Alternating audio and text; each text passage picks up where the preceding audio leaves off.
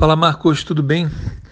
Marcos, para operar em cada país você tem que abrir conta corrente e conta na corretora de cada país.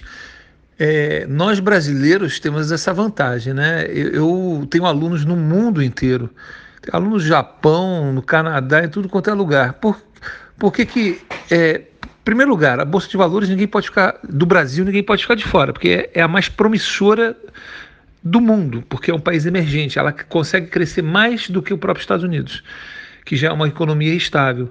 Então você tem que abrir conta no Brasil. A vantagem de ser brasileiro é essa: você tem CPF, você deve ter algum parente que tem comprovante de residência, você faz tudo isso online.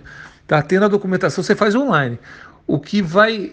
É, Existem alguns pequenos probleminhas que é, por exemplo, se você já tem conta, não tem problema. Agora, se você não tem, você tem que abrir. Para você abrir hoje, os bancos pedem e-token, que é um aplicativo no celular para gerar senha de segurança. Aí, nesse caso, você tem que habilitar ele no Brasil, num caixa eletrônico, num telefone só para isso, deixar separado só para isso, numa conta pós-paga, para não ter problema de não perder esse acesso e levar com você esse telefone do Brasil para os Estados Unidos. É assim. Para você ter uma ideia, eu que opero em, em, no Brasil, Estados Unidos e na Europa, eu tenho que andar com três celulares. Esses celulares que eu, eu não tiro nem de casa, porque é só para o trabalho, entendeu? Mas é a única forma de fazer.